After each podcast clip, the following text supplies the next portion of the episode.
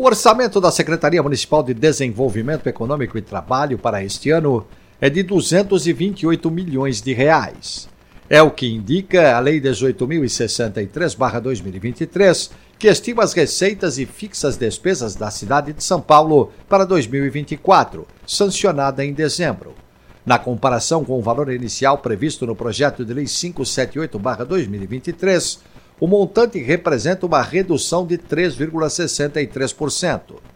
De acordo com o site da Secretaria, por lei, a pasta tem por finalidade conduzir ações governamentais voltadas à geração de trabalho, emprego e renda, à redução das desigualdades regionais, ao apoio às vocações econômicas e desenvolvimento local, ao fortalecimento da cultura empreendedora o total do orçamento já aprovado pela Câmara Municipal de São Paulo para 2024 é de 111 bilhões e 800 milhões de reais.